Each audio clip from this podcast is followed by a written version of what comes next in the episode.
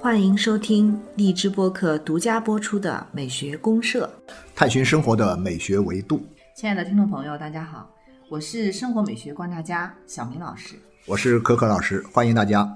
不久前呢，国际上著名的钢琴大师傅聪先生不幸去世了。对我们这些音乐爱好者来说，真的是一个今天的坏消息啊，是一个重大的损失。有的人真的是很很受不了，因为我是一个傅聪的一个粉丝啊，真的是傅聪粉丝，我我买了很多傅聪的唱片，听了很多年。听到他去世的消息以后呢，呃，人沉浸在一种真的是很难受的一种氛围当中。我通过做两件事情来缓解这种内心的这样一种痛苦，一个是听他的唱片，不停的听他的唱片；还有一个呢，就是啊，就重读傅雷家书。我最早读傅雷家书应该是在一九八二还是八三年，差不多快四十年，啊，现在来重读这个傅雷家书。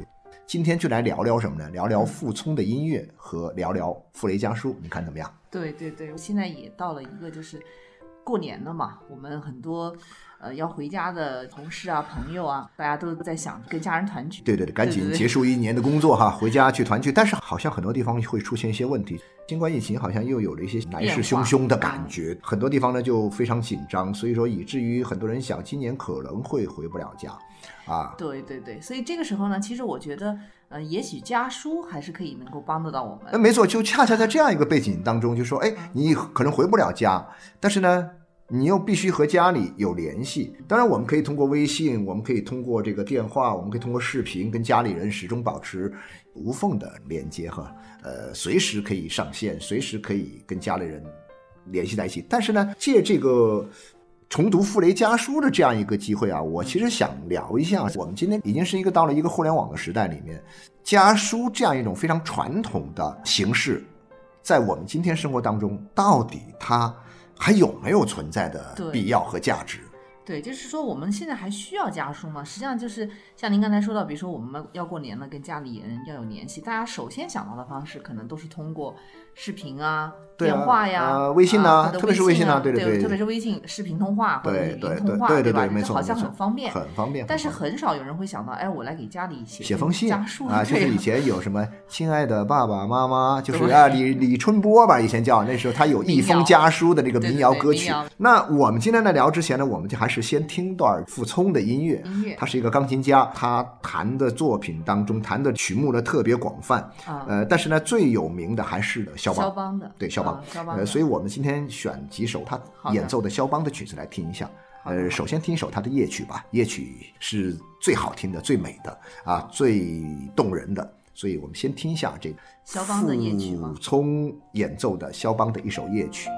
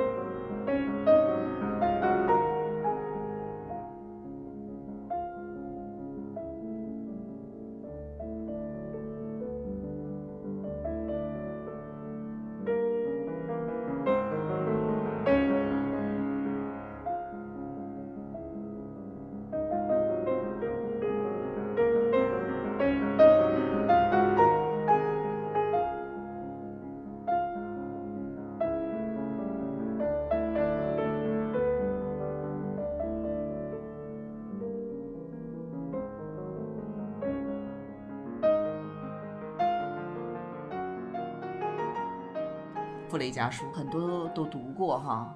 对啊，对，现在它还是学校呃我们的义务教育里面的一个重要的课外读物，是指定的课外读物，是我我也是后来发现，它居然还是中学生的一个指定的这个名著，必读名著书目之一，《傅雷家书》。对，其实这本书呢，您读的很早，我也读的挺早的，就那时候读书时候读过。那么后来因为孩子作为他的必读科目，我就又重读了一次。嗯嗯嗯。对，所以对《傅雷家书》的印象啊，就是这个印记还是非常深刻。对，哎，我不知道这个《傅雷家书》里面最引起你注意的是哪一块呢？哎，其实不知道您有没有嗯注意到，就是傅雷跟他的孩子，就跟傅聪之间啊，他们常常会在家书里面探讨一些。这种艺术类的问题，对对对对，这个我就是注意到比较多。就是是我在八十年代初那个时候读这本书的时候，其实是把它当做一个什么呢？当做一本艺术教科书来读的，就是一本艺术专业的教科书。您知道，在八十年代那个时候呢，中国这边有关西方的艺术啊、音乐啊、绘画呀这方面的文章或者说书啊，相对来说还不是特别多嘛，啊，不是特别多。但这本书里面，你看它有大量的这种。父亲教孩子弹钢琴，嗯，或者说指导孩子去更好的去理解钢琴的艺术，更深入的去了解这个西方的文化和艺术。在大量的这个家书当中去写这些内容，一开始读的时候并没有把它当做家书来读，而是把它当做一本艺术教科书来读。也正是因为他在家书里面有谈了这么多艺术的内容，这个我就觉得说是很特别的。对，而且他还不仅局限于是音乐类的艺术知识。对对对对。对，因为可能傅雷本人他确实知识体系也很渊博了，所以在美术方面。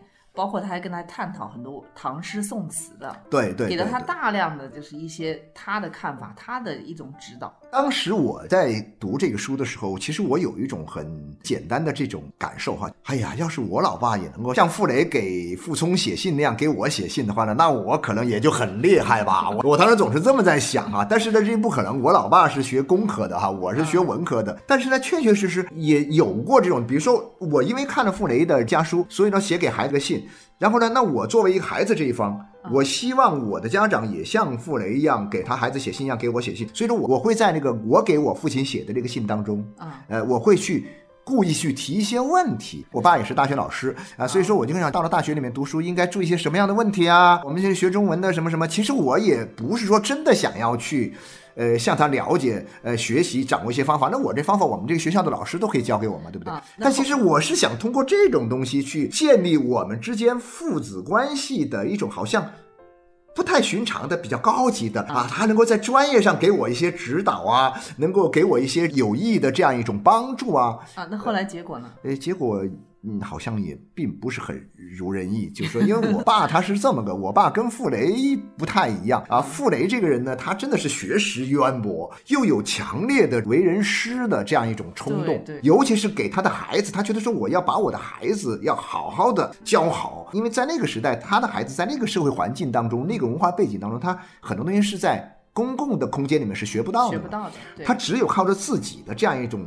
独特的专长去教他，所以他很执着的去做了大量这方面的工作。但我父亲是什么呢？我父亲是纯粹是从一个什么呢？纯粹是作为一个普通的家长给我写信的时候，你比如说读大学的时候做好一些学习计划呀，啊，读书要循序渐进呐。那我觉得这样感觉，哎，这个家书就变得是好像确确实实会有一些呃这方面的一些功能。傅雷的这个家书呢，它确实有一点。特别性就是他的感觉上会有点像是一个专业性的教科书一样。对对对，他给他孩子的这种指导真的是非常的具体，而且非常的细致。对啊，你比如说他会分析分析说你你弹肖邦，那肖邦应该怎么弹肖邦会比较好呢？对对对，他就会认为你是一个东方人去弹西方的人的写的乐曲，那么你要按照东方人的一些文化的传统和东方人的一些美学的一些趣味，从这个角度出发，你不能说把自己完全。抛开自己的这样一种文化身份和文化的这样一种背景，去直接去学习和模仿，呃，去表现西方艺术。那么这样的话呢，可能会带来一些你进不去，你反而的话呢，谈不出好的效果来。所以说，他比如说，他大量的去提示他，去教育他说，怎么样去学，多读唐诗宋词，啊，去理解中国的艺术审美的这种东方审美的这种意境的独特的美感的。特质没错没错，所以柯老师刚才我们听这个夜曲啊，就有这种感觉，就是感觉这个傅聪他所演绎的一个肖邦的东西，其实已经是他烙上了自己的烙印的。对对对，就是他弹的这个肖邦啊，比如说他弹的这个肖邦的夜曲，我们就会说哇，它很美，美在哪里呢？它就像我们中国古典诗词里面充满了一种意境之美。对，有东方的这种东方的这种意境美，这种意境之美的特点是什么呢？就是说它有点朦朦胧胧啊，有点这个雾里看花啊，但是呢，它不会像西方那样对一个事物的景象的刻画那么的清晰，那么的有逻辑性，它可能更偏重于一种感性，甚至超越于感性之上的一种意象化的东西啊，对，很意象化的东西。对。傅雷这个人呢，他的呃学识很渊博，然后他看问题看得很准，他提示他的儿子用这种方法去谈肖邦，所以呢，他的儿子傅聪呢又悟性又很高，真的是个天才，他能够很好的领悟到他父亲跟他讲的这些东西。而且他毕竟父子之间，他那种情感上的那种感应是完全同频的嘛。他能够把他父亲讲的很多东西呢，能够通过他的演奏，可以非常完美的实现出来。他最终能够表达出来这个东西。对对对对对。他理解到了，比如说像唐诗宋词这些东西，最终能够通过他的音乐表达出来。对对对对。这个其实真正是他有他的父亲有很大的。没错啊，所以说你看，呃，我们现在有很多只弹钢琴的人啊，现在琴童那么多啊，他甚至是有的琴童呢考了十级之后还要继续往专业的方面去走，但是。现在你发现，我们很多老师教他们教这些孩子们弹钢琴，主要是教一些技术，啊，主要是教技术、教指法、教这些东西。但是很少有人真的能够像傅雷教傅聪那样，让他去从更大的文化的审美的这样一种艺术的深刻的领悟上去下功夫做文章。对对，所以才使得他能够在当时五六十年代取得这么高的一个对啊对啊对啊对啊对啊！您看，呃，因为那个时候很多的，比如说在古典音乐这个里面，那显然还是以西方的标准为标准，对啊，以西方的套路为套路啊。但是呢，我现在一个东方人出来了，能够弹这些西方人的曲子的时候，弹的让西方人觉得，哎呦天哪，这个似乎是以前我们对。都没有听过的一种弹法，一种完全没有出现的效果。就是你看他那一届里面，他那届里面弹肖邦的这个冠军是那个阿阿什肯纳吉，阿什肯纳吉弹的东西那是真的是很西方的，很西式的。对对，他是第三名嘛。但是你看看，就那个时候你能看到，傅聪能够在肖邦钢琴大赛当中得奖，而且能够拿第三名，其实。在很大程度上，它实际上反映了一种什么呢？反映了这个东西方文化的一种以这样一种很奇特的方式的一种融合。是这种融合的可能性，我认为在很大意义上，你要去追寻这种融合的轨迹的话呢，你会发现其实这个轨迹就在傅雷家书里。但傅雷的东西很有意思啊，傅雷他又是对西方文化，他是个翻译家，对西方的文化了解非常的深厚，非常熟。他又能够站在中国人的立场之上去理解它，重新揉碎了这个掰开了揉碎了，把它消化。回流过去，让他的儿子去体会这东西。所以你发现这里面呢，它展现出一种很微妙的一种东西方文化很独特的一种审美关联。我说实在的，在中国这么多年来艺术的走向世界的这个过程当中啊，某种意义上，我认为傅聪这个东西绝对是绝唱，后来没有人可以复制。是，它是一种已经嗯高度很高的一种非常非常高理解了。这个就是说，包括他指导他孩子，就是傅聪的最终他对肖邦的一个理解，都是属于一个很高级的层面了。其实你看现在很多人，比如说我也知道啊，现在很多大学里面、音乐学院里面的一些老师给这些学生们在上课的时候，他也要求大家去，比如说你要去学西方的艺术史啊，甚至说要学西方的哲学史啊、文学史啊，要学西方的这种更多的东西。但说实在的，有谁能够达到像傅雷这种境界？傅雷真的是很了不起，所以我刚刚说的是绝唱，真的是一个绝唱。从五四年开始一直写到啊六六年的前后有十二年，前前后写了这么多书信，我们看到只是其中一部分。我们很多人你要去了解古典音乐，或者说想要从古典音乐里面去听到更多的美的东西，你从傅聪他弹的肖邦，以及傅聪所弹的肖邦后面傅雷所给予的指导的这样一个渠道进去。我相信你能够很好的能够听到很多很多，呃，你以前嗯不一样的东西。对，可能会收获更大。没错，没错。这个里面呢，其实我们看到，就像傅聪当年啊，他在那个波兰参加这个钢琴比赛的时候，其实别人听到他弹的肖邦，也有一个评论嘛，就觉得这个东方人，这个中国人的身体里面可能是有一个肖邦的灵魂。对啊，对啊，对啊，都很感动。就是你为什么不是波兰人？对我认为，其实不是说这个傅聪的心中住着一个肖邦，但是我觉得更多的是什么呢？就是说，真正美的东西啊，其实到了一个很高的层面上，它是相通的。对，就说它其实是相通的。他已经把它融入了他自己的。对对对，就是说，以一个艺术家对这个艺术的一个理解，他带着自己的文化传统，带着自己对生活的一种独特的体验，当然还带着自己所受的这种教育。对。进来之后呢，他能够找到那种我们看上去好像似乎是东方西方两个不同艺术里面已经泾渭分明的分开的东西，他能够把这两个东西打通。没错没错，他能够做到这一点。没错啊，他当年其实那个马祖卡是拿了第一名的，就您刚才对对对，他还得了马祖卡，专门得了马祖卡这个单项奖，专门单项的单项大奖。所以我们要不听一下？对对对，那我们就来听一段马祖卡啊，他的马祖卡。OK。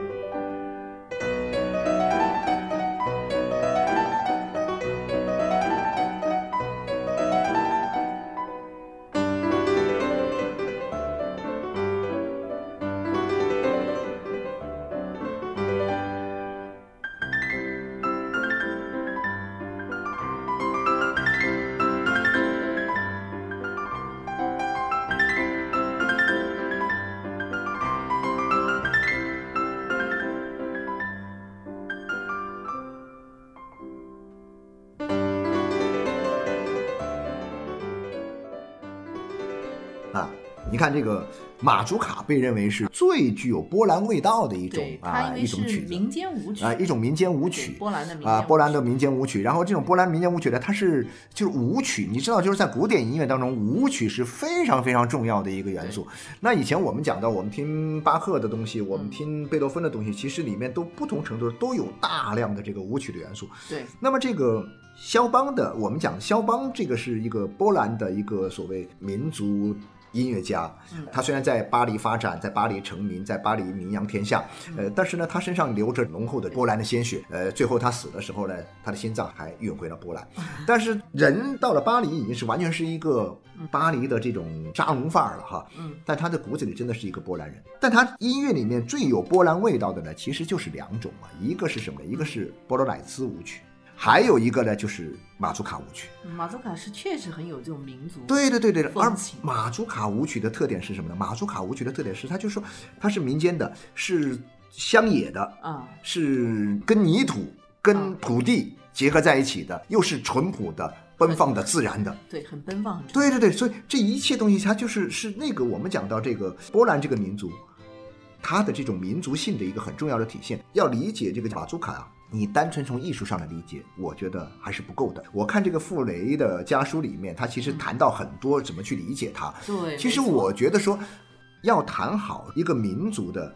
最典型的代表民族特色的这种马祖卡舞曲，一定要对这个民族的性格、民族的文化、民族的生活方式，一切东西都要有很深的理解。简单的说，就是你要去理解肖邦的人生，要去理解肖邦的艺术跟人生的一个关系，还要了解，就是理解波兰本土的很多东西。对，就像您刚才讲那种奔放的乡土的东西。嗯，那所以说，你看傅聪他到波兰去留学，嗯，好，那然后。短短几年时间，那么他这个家书里面也反反复复有跟他父亲探讨，就是他去练习马祖卡一遍一遍的，就是确实马祖卡这个曲子要想，呃，它是难度是有进阶的嘛，要想弹得很好，或者是在很难的曲目上表现的啊很出色的话，是非常的难的，所以他也是不断的去挑战。你看马祖卡这个东西呢，因为我刚刚也讲到，就是说像莫扎特呀、像巴赫啊，他们的音乐当中有很多的舞曲，但是你看他那时候的舞曲呢，都很多舞曲都已经宫廷化了。宫廷化呢，就是哎呀，规规矩矩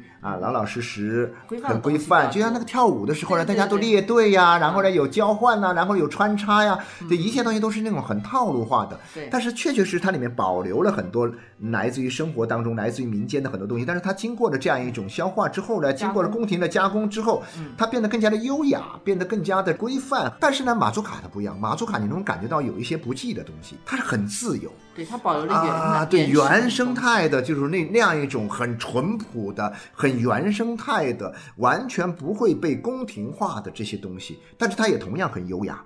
所以我看弗雷家书的时候呢，其实他会重点讲到马祖卡，还会讲到很多的波兰舞曲，就是波罗乃斯舞曲。讲到这两种舞曲的时候，那个书信里面写了很多，把很多的家国情怀的东西。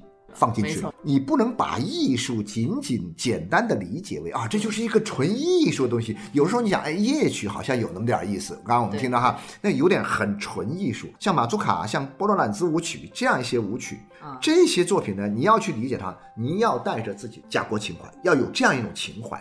你才能够对他的这种美后面内在的这种精神气质的东西，你才会能够捕捉得很好。傅聪其实在波兰的时候，他当时一直也提到一点嘛，就是说他作为一个中国人，啊，中国人啊，当时他又是这样的一个身份，去了波兰留学，去学习音乐，学习波兰人最引为骄傲的肖邦，啊，那么所以他觉得他其实也是带着一种家国的印记去的。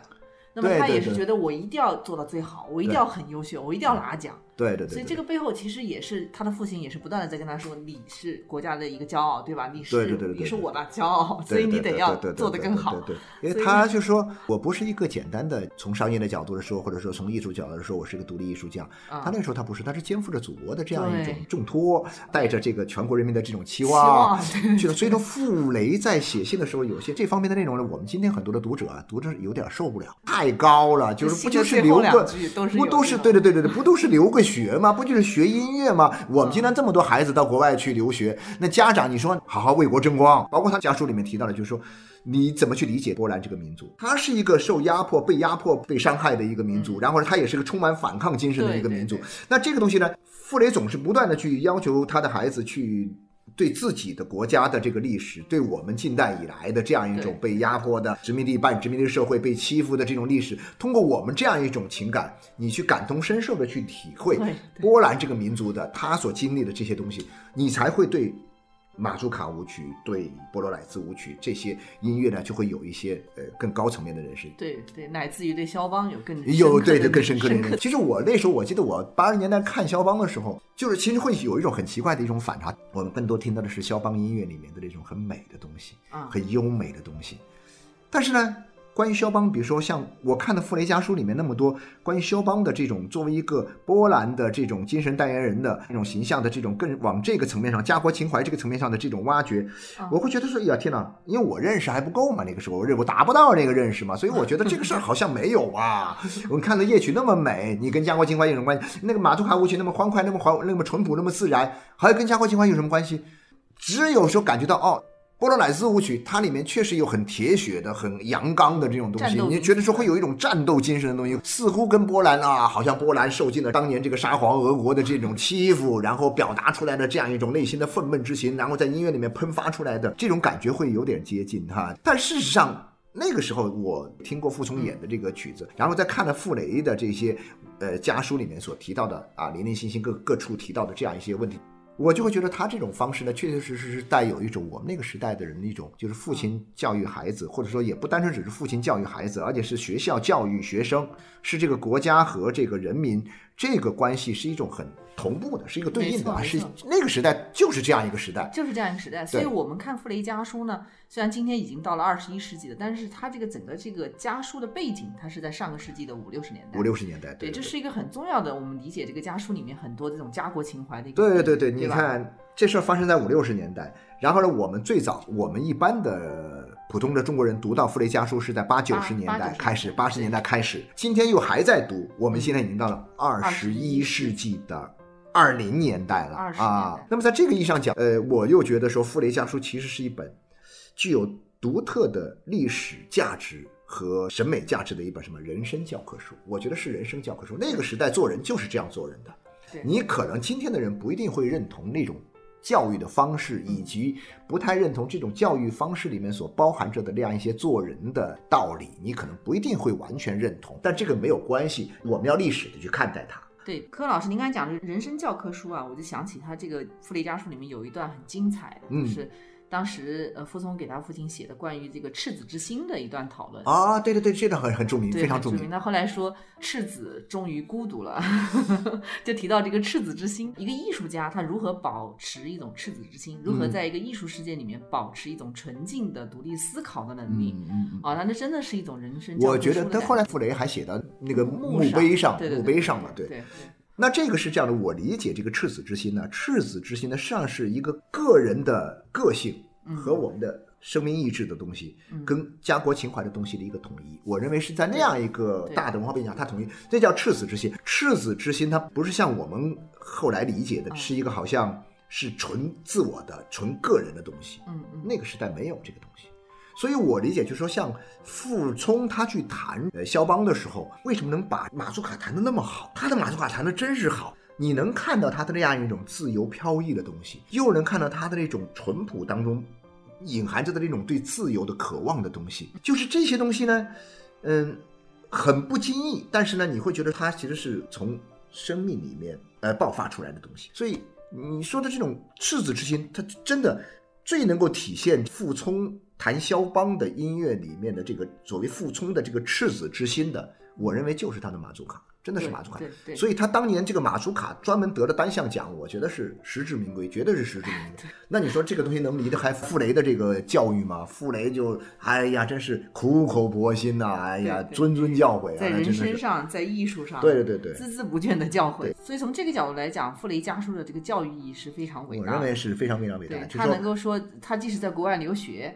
也仿佛是一个像这个纷争的线一样，能够源源不断的把这个对对对 东方的我们国家的各种对对对，就是家国情怀。我觉得这个赤啊赤子之心，家国情怀，我认为是这个傅雷家书作为人生教科书的两个很重要的主线。对这个东西呢，可能我们今天的人呢不是特别能够理解，但是我相信好好的看一看傅雷家书，然后再听一听傅聪弹的这个音乐。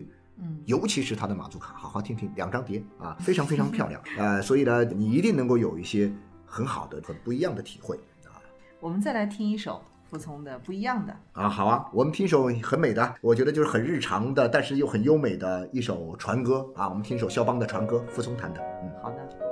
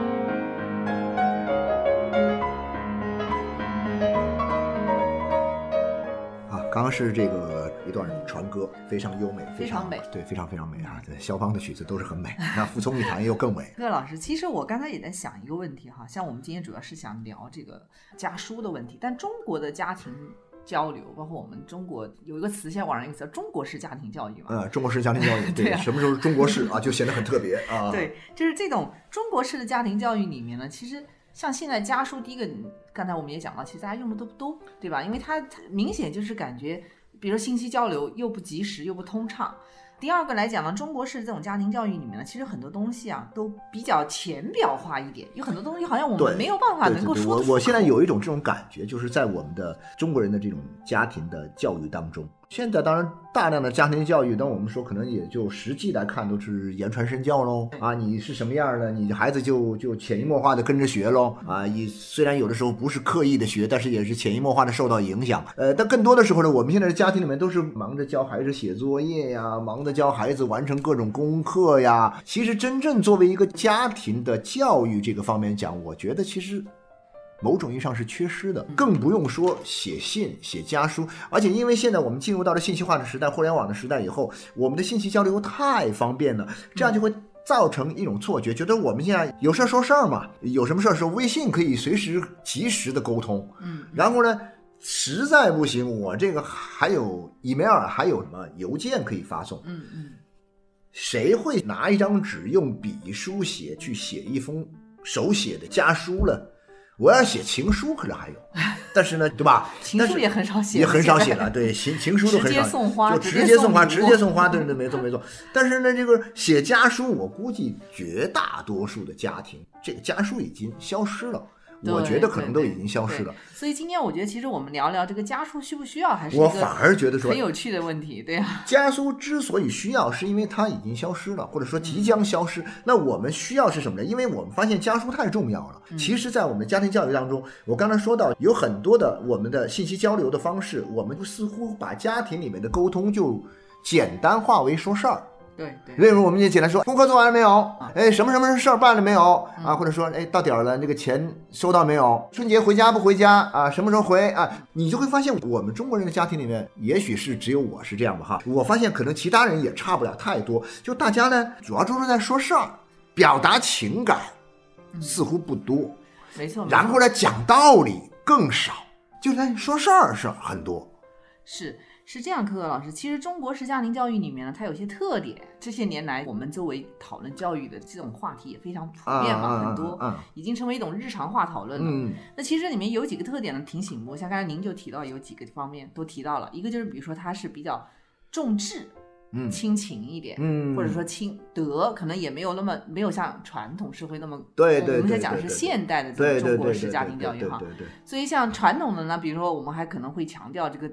德行方面，那现在的话，最重视的其实是智方面，而且这个智，我觉得还是。也有点走偏的学霸这种啊，就是让你把功课做好，把成绩搞上去，把排名拉到前面去。我们重的是这些东西。对，你说情，它显然呢，就肯定是排在智的后面。那因此，比如说像我们这种家书，是一种温暖的亲情表达，对对对对，就好像是一种锦上添花。但是我觉得读傅雷家书有一点很有趣的东西是什么呢？就是它里面其实有很多很琐碎的东西啊，很琐碎的家庭日常的这个唠家常似的啊。这个我理解是傅雷呢，为了缓解傅聪在学。学习上过于紧张的情绪，然后呢，同时也能够舒缓一下他去国千里之外，在外留学对家里的这样一种思念。对，所以要讲很多的这种家庭琐事儿。哎呀，最近妈妈身体也不是很好啊。前天我又遇到了哪个叔叔、哪个阿姨，他又问起你如何如何如何，讲起这个上海的天气又比较冷啊，怎么怎么怎么怎么样，他会讲很多这个东西。这种絮絮叨叨的这种东西啊，恰恰是家书最有味道的东西。我觉得这才像家书。对，像个家书。我我现在回忆起来，我原来写的家书跟我家里人的通信全是这样的。对，都是这样的。比如说我父母可能也没有达到这种就是人生指导那么高的一个 高度，对吧？给你大多数都达不到。对对，就给你给你指一个什么这个正确的方向啊什么，或者是给你带出一个理哲学理论啊，这也很难。对，但是呢，他就会跟你各种絮絮叨叨。对啊，中午又碰见了谁呀？什么张阿姨啊，李叔叔啊，又说你什么呀？对对对对对，哎，给你一大篇这样的东西。没错但是你读起来，其实你还是会感觉什么呢？就是仿佛是你的一种生活的情境就在眼前一样。对，它是一种情感交流。呃，父母不会在信里说，呃，说孩子啊，我爱你啊什么的，或者说我们孩子也不会很少跟父母说，哎呀。爸妈，我爱你啊！我们不会这样说。现在可能多一点。现在可能多一点啊，但现在多的，我觉得又不是那个爱了不？现在就是说，哎呀，亲爱的，亲爱的。现在那个亲爱的不就淘宝那个亲了吗？都变成那个亲了。他不是这个我们讲的这种爱。我们在同事里面经常会说，你办一件什么事儿办的比较顺畅的时候啊，办的比较好，你替别人办好一件事儿，那个同事很开心的时候会说，哎呀，亲爱的，我太爱你了啊！就是就这个跟我们刚才讲的那个那种抒发一种爱的情感，它其实是不是一个概念？你去看一下。我们觉得说，在今天，因为我们更多的是在说事儿，而不是在表达我们的情感，也不是在探讨一些道理。而那些事儿呢，往往通过及时的沟通的交流的工具，及时的这种，比如说 A P P 呀，啊，这个电话呀，我们可以瞬间完成。所以说，有书信就似乎显得不那么重要了。但是你就会发现，有一个很有趣的事情是什么呢？就是孩子长大了以后，我要回忆当年我的成长经历的时候，我没有证据的。其实，呃，书信这个东西呢，它不仅就是说一个写的问题，它里面也灌输了很多你的想法、你的意义。对对对对对，对对对，没错没错。我觉得说，首先我们现在为什么要写信？我认为是现在恰恰非常需要写信的时候呢。首先我们要留下一些物证。以后我长大了，我在收拾这些旧东西的时候，呃，搬家呀，或者是干嘛什么的时候，我收拾旧东西，我发现了，哎呀，有一叠我父亲写给我的信。没错。那么这个时候呢，我在读这些信的时候呢，我就会回忆我的成长的经历，我也可以好好的总结我自己的前半生啊，如何如何，这是一个很重要的方面。情感的印记。情感的印记。所以第二的话呢，你透过这些东西，我们又可以发现，哦，在这个书信当中。絮絮叨叨的这些家常事儿，或者说跟我们讲的这些人生的大道理，或者说跟我们做的这些专业的那些辅导的这东西，你现在再来看，你事实上看到了什么呢？看到了自己那些成长的一个轨迹，看到了你们两代人关系当中那些弥足珍贵的东西，而且这些东西它能够留下来。可是我们今天，我们的微信留不下来，我们的邮件、email 邮件也留不下来。对现在的很多这种信息交流呢，它都像那个泡泡一样的，对对对对，就是反正转瞬即逝的感觉。对对对。所以刚才我们讲到这种中国式家庭教育里面，它其实也是有另外一个特点跟这个有关系。就比如说，它是比较注重这种物质的，对精神性的东西好像没有那么重要。比如说我爱我爱一个孩子，我怎么表现呢？比如说我就给他钱呢，不对对对对对对对对对对吧？重物质性的东西可能多一多，对吧？你说我这么累赚钱干什么？为了孩子呀。但是有一点，你。这种方式，我认为还是可以继续提倡的哈。你爱你的孩子，给你孩子钱，给你孩子买房子，这没任何问题。但是这种表达，它可能会被那些物质性的东西所取代。你通过这些物质的东西来表达你的情感和你对你的孩子的一种爱，那么这样的话呢？但是在你孩子的眼中，它其实就是一个物质啊，就是一辆车、一栋房子，或者说一张卡，诸如此类。但是我就说，这个情感本身它并没有留下来。所以说，我讲，恰恰是因为这样的话呢。但是你如果你写一封信，你能够写一封信，能够跟孩子之间有一个这样的交流，那么你当着面有些话你不好说，你说不出来。我们中国人真的是很多时候呢，我们当面的面对面的交流的这种能力啊，我觉得比较弱一点。对，而且有时候也会遭遇到沟通的障碍，会有障碍，会有障碍。所以在这个时候，但是你可以呢，你关起门来一个人在家里，你给你的孩子写信，或者你的孩子给你写信，嗯，孩子给父母写信，父母给孩子写信的时候，在一个地方我来写的时候，这个时候他就会扫清很多的障碍，就不会有这些障碍了吧？我觉得相对来讲，他就能够比较顺畅的来倾诉你的这种感受。那有的时候你的感受自己都不清楚，所以我们今天讲的一个很重要的方式是什么？就是说你通过写作，一定要通过写作来不断的整理和消化、捋清楚你自己的很多的想法和你的情感。你不写，你混沌一片放在心中。你在写的时候，其实你就是在慢慢的认清自己的一些东西，就是一种自我认识嘛。你因为你是在，其实你不单纯只是在写作，那不是写作，你首先是在自我的这样一种认识的一个过程。然后你把自我认识，你把它写在纸上，给你的孩子看。我为什么说现在我们特别需要去读这个傅雷家书？让我们的这个中学生去读傅雷家书，可能更多的还是偏重于内容，就是它的内容上对这些孩子的成长是有价值的。但是呢，我们今天聊的这东西呢，我想最后我还是想落在书信上、家书上面。对，就是这样一种家书这种形式，我认为还是要有的。其实这也是我们今天讲的，在我们今天这样一个快速发展变化的这种瞬息万变的时代里面，我们需要用一些仪式化的东西，就是一些仪式化的东西来留存我们生活中的很多美好的这样一种记忆。我刚才也是有这个想法，《傅雷家书》它其实。不仅是我们中学生的一种必读书，如果有可能的话，其实像我作为一个中学生的家长，其实我觉得家长也是应该读。对呀，对呀，对呀，应该是跟它涵盖了两两个，一个一个家长，一个孩子，这两两端可都都一起来。因为我自己其实有这样的体会，像呃，我孩子在中学阶段，他不是就有这种叛逆的时期嘛？对对对，我就给他写过好几次啊，就是啊，就是啊，就是。对，因为这个时候我就感觉你当面没法和他说吧，很多时候当面一说就吵起来，没办法沟通。对呀，对。就是他在这样的一个年龄阶段的时候，他其实是一种没有办法沟通的阶段，没有办法有效沟通的阶段。就当面啊，没法当面有效沟通，没有办法当面有效沟通的。那这种情况下呢，没办法，所以我就退而求其次，我就想到我来写信。其实我已经很久很久没有写信，嗯因为现在社会确实是好像你也觉得没有什么场所可以写信。对对对我有一个朋友哈，他是很有意思，他自己做了一个小小的，有点像行为艺术一样的东西。他是怎么呢？他孩子快出生的时候，嗯他就自己给自己定了一个任务。他说，等我孩子出生之后，我先要给出生的孩子写一封信，啊，然后呢，每年的生日这一天，孩子的生日我要给他写一封信。嗯一直写到十八岁为止。然后到了十八岁的时候呢，我要把这个十八封信把它放在一起，交给我的孩子。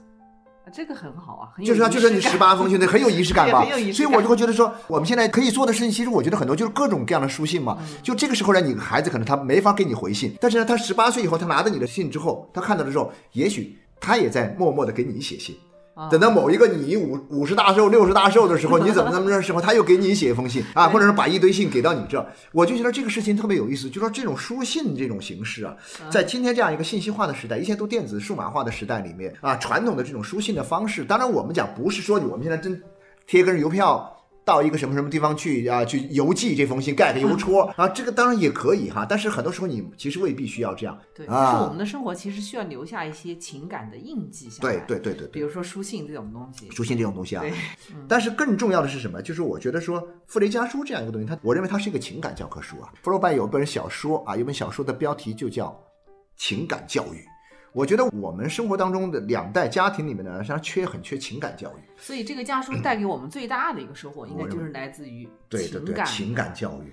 对，然后情感教育这种形式，还有以这种负载在这种形式下面的这样一种独特的一种情感教育的形式，啊，啊、尤其是比如说像父子的这啊种情父子啊感交流，对啊对啊因为父子情感交流在中国式家庭教育里面也是比较 有麻烦不断的一个、一对，个前前年的时候，他有一个这个就是很好玩，我们在央视的一个春晚节目里面有一首歌叫什么《时间都去哪儿了》，然后呢哦。就有一个呃是有一个学校的一个老师跟他的女儿，他的女儿呢每年生日跟他在同一个地方，他们俩合影，一共合影了几十年。